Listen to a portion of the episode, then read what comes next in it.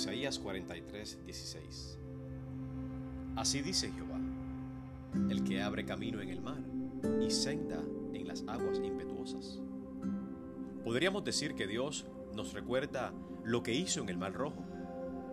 Moisés lleva al pueblo por dirección de Dios hasta las orillas del Mar Rojo. El ejército de Faraón los persigue y dice que Israel está atrapado. No tiene a dónde escapar de la ira y furia la que vienen los egipcios. El pueblo de Israel se desespera, se asusta y comienza a llorar. Moisés clama a Dios y Dios le dice, extiende la vara que tienes en la mano. Y un fuerte viento e impetuoso de parte de Dios comenzó a separar las aguas del mar a la vista del pueblo. Dios abrió camino donde no había. Dios creó paredes donde no había.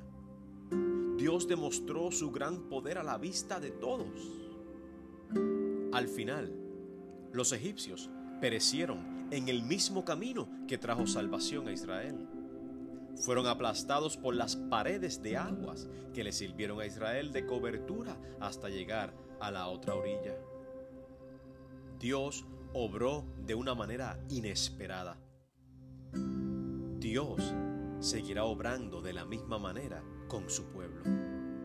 Dios abrirá camino donde no lo hay.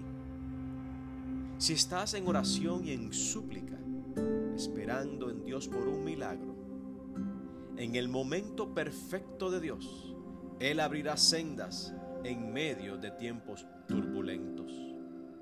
Solo confía y Él hará.